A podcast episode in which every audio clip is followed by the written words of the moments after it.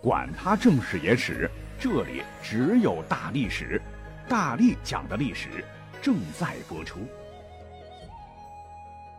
大家好，我是大力丸。一开始呢，呃，我说一件奇事儿哈，我是昨天的顺手，这个超市门口让老板呢给我来一注双色球，我就告诉他买什么什么什么号哈，结果呢有一个数字，老板听错了，而恰好是他听错打成的数字，让我今天喜中大奖。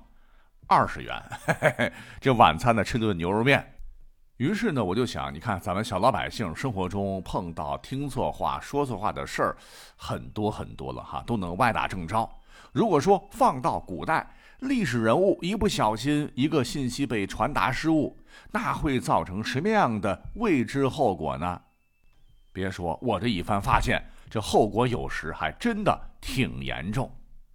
那还记得我上期讲的那个故事吗？很经典，说当年汉武帝又征匈奴，而此时卫青、霍去病已经双双陨落。用人之际，刘彻非常欣赏的飞将军李广的儿子李陵进入了他的视野。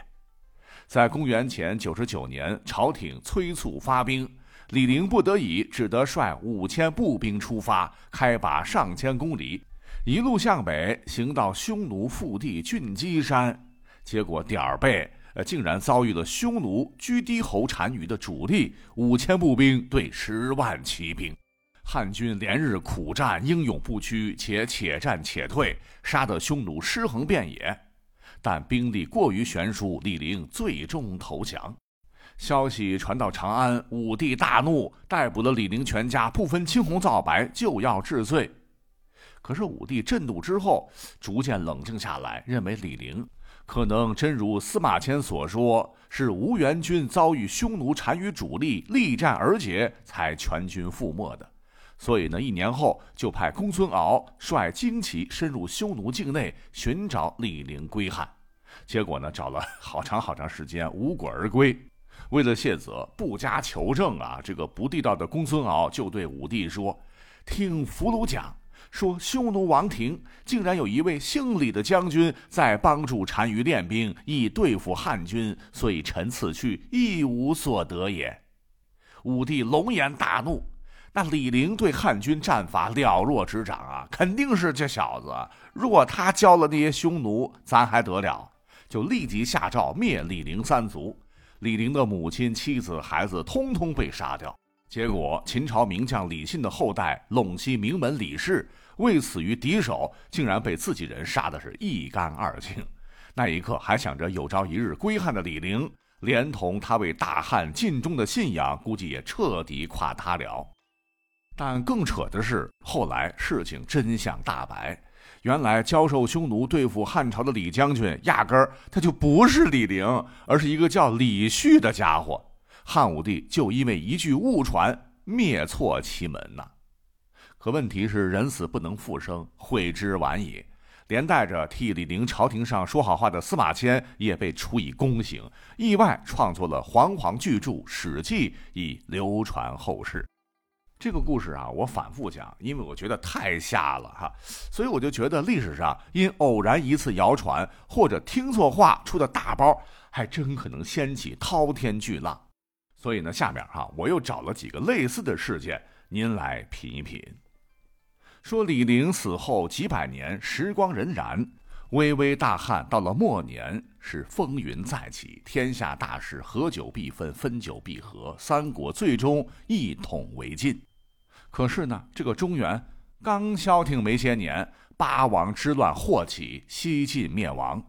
衣冠南渡，政权被迫前往南方偏安一隅。司马家撑起东晋是苟延残喘，而北方则迎来了历史上最为惨烈的五胡十六国。前前后后，雨后春笋般冒出了二十多个国家和割据势力，什么前凉、成汉、前赵、后赵、北凉、西凉、后凉、南凉、前燕、后燕、南燕、北燕，下前秦、西秦、后秦，是你方唱罢我登场，相互厮杀、缠斗、攻伐不休。而其中的成汉，呃，虽然说名气不是很大，但实力那也是有的。说三国只占一州的蜀国被灭后。就成了帝国的蜀郡，那当地呢有位巴底族领袖叫李特，趁着西晋是乱成一团的时候，直接率领难民自称大都督、镇北大将军，反了他娘的司马家。在公元三百零三年，李特就沿着刘备当年的足迹，率军围攻成都，结果是城高关险，久攻不下，李特战死。其子李雄接任首领，打了两年多，最终才攻破了成都，自立为成都王。这王当着又不过瘾，又于公元三百零六年称帝，国号成，史称成汉。而与之相毗邻的司马家。屁滚尿流建立东晋之后，实力虽大不如前，但为了拓展生存空间，也是积极对外扩张。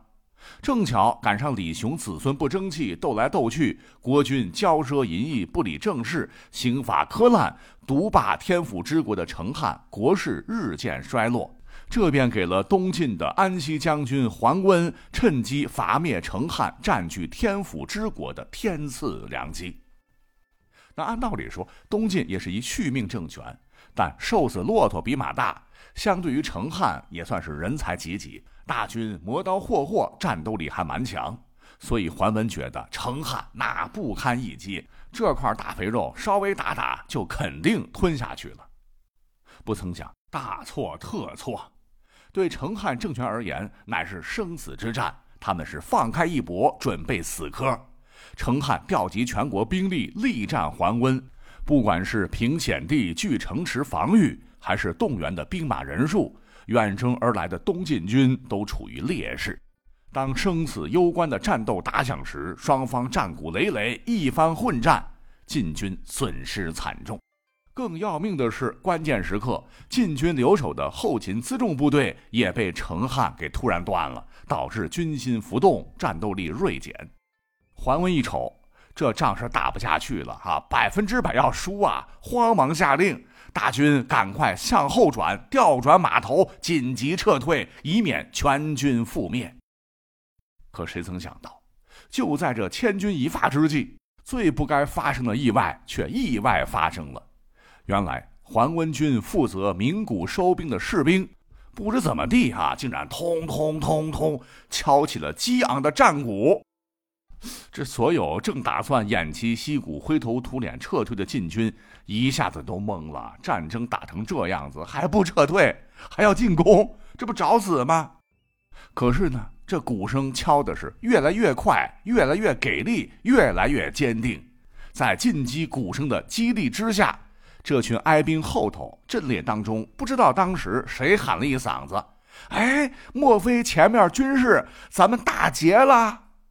这一声真是振聋发聩，传导作用下，一个传十个，十个传百个，众人皆一下子鼓足了劲儿，跟打了鸡血一样哈！背水之战要和成汉军肉搏到底，冲啊，杀呀！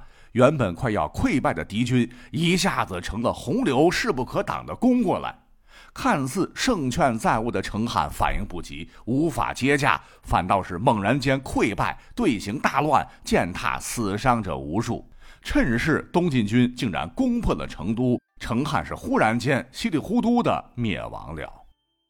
那战事结束一复盘，桓温奇怪呀，我不是传令鸣金收兵吗？怎么着会鼓起进攻的战鼓呢？哼，一查哭笑不得。竟是因为传令兵一嗓子鸣鼓收兵，结果这个命令啊，通过空气传到负责击鼓的士兵那里，这个士兵耳背，误将撤退听成了大军进击，呃，这才咚咚咚咚的擂起了战鼓，导致晋军受到鼓舞，意外的反败为胜，攻入了苦心经营了四十多年、号称坚不可摧的成都城。那这一战历史上意义重大。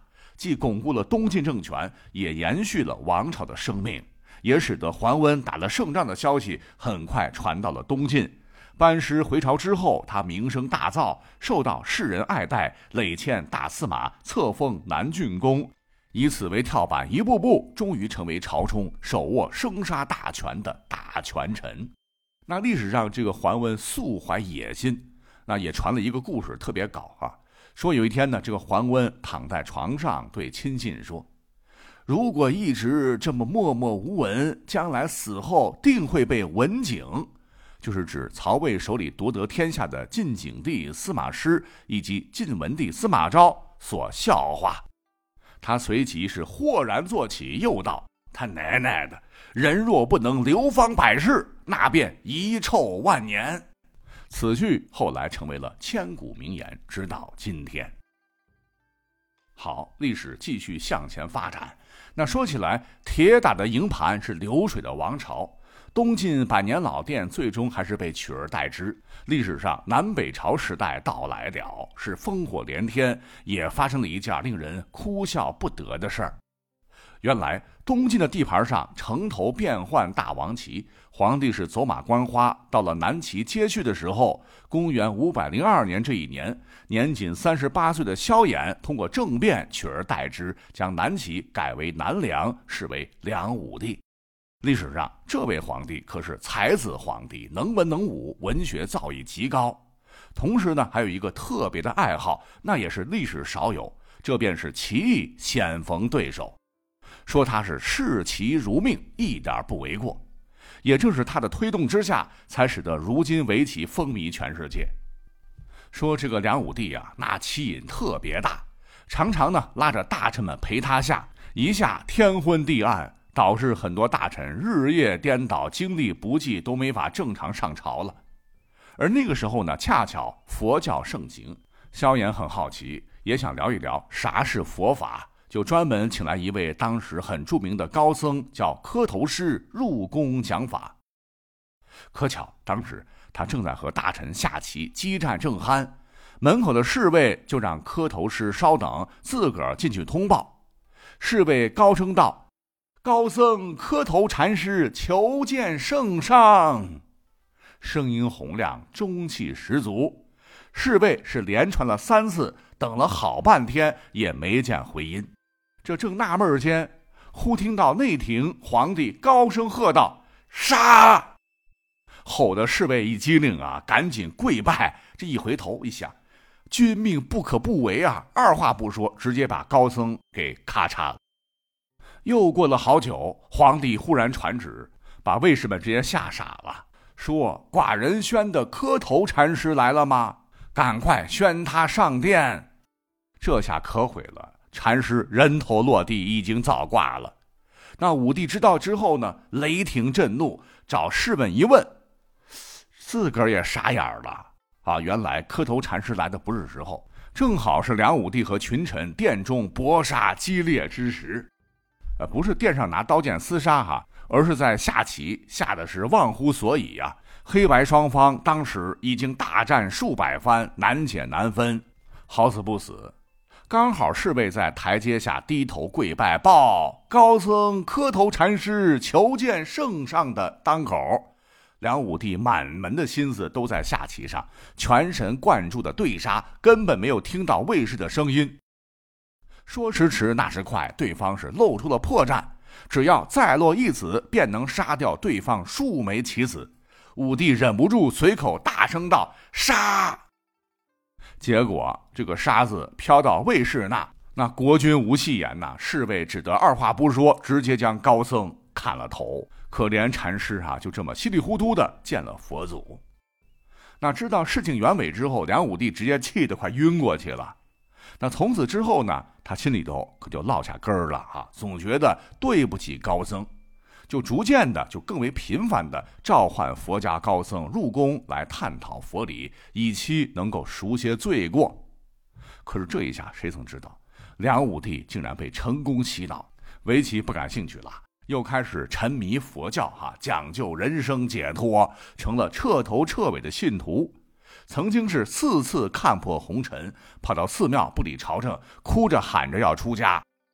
啊，虽然说朝廷捐了不少金银财宝赎了出来，最高时集资一亿钱才将他赎回，可是呢，他仍不罢休，执行佛教治国的基本国策。刚开始的时候还不错哈，因为使得战乱的南方迎来了难得的几十年的和平。可是佛教寺庙过度扩充，南朝四百八十寺很多都是梁武帝修建的，耗费国力不说。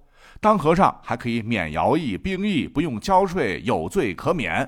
国家还要给地给供养，这下老百姓都去当和尚当尼姑了。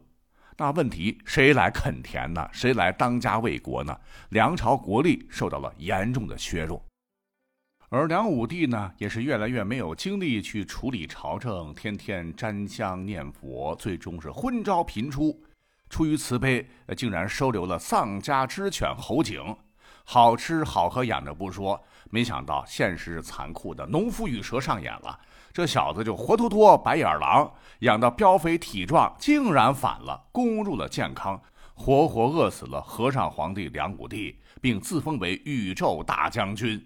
干了没几天不爽，又在公元五百五十一年篡位自立为皇帝，是擅断专权，杀满朝文武宗室三千人，又纵兵杀掠京城百姓，尸骸填满道路。